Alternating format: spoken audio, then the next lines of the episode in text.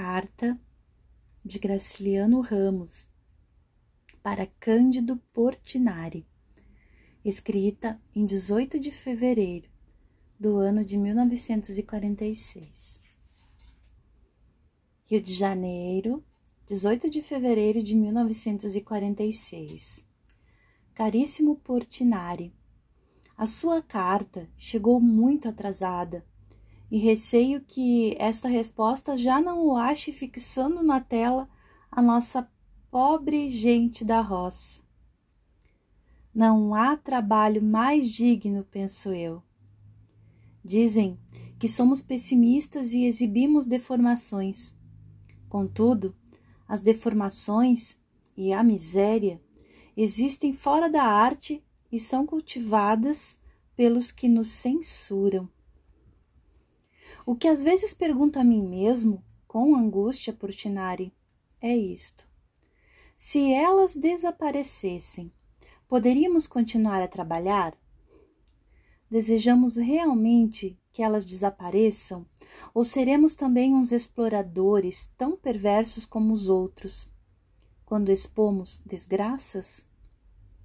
Dos quadros que você mostrou quando almocei no Cosme Velho a última vez, o que mais me comoveu foi aquela mãe com a criança morta.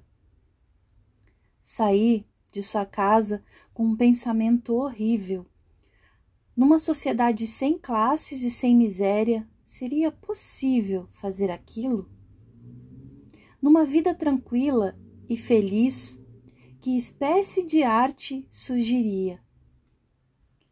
Chego a pensar que faríamos cromos anjinhos cor-de-rosa, e isso me horroriza. Felizmente, a dor existirá sempre, a nossa velha amiga, e nada a suprimirá. E seríamos ingratos se desejássemos a supressão dela, não lhe parece?